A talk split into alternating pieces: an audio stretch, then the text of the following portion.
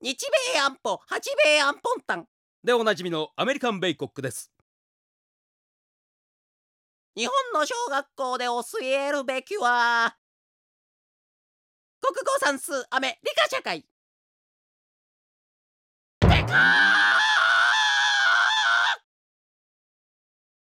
ほんならもったら今日もジョークいくジョーク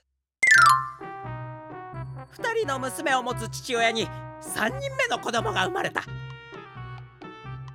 病院に駆けつけた父親は生まれた赤ちゃんの顔を見てその子が上2人の娘に比べてあまりにも不細工だったからなんだこのブサイクな赤ん坊は！上の娘と全然違うじゃないか！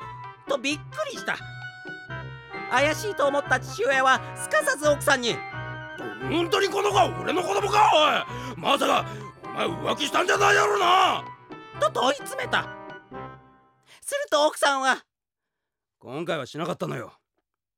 だってさおめでとさーん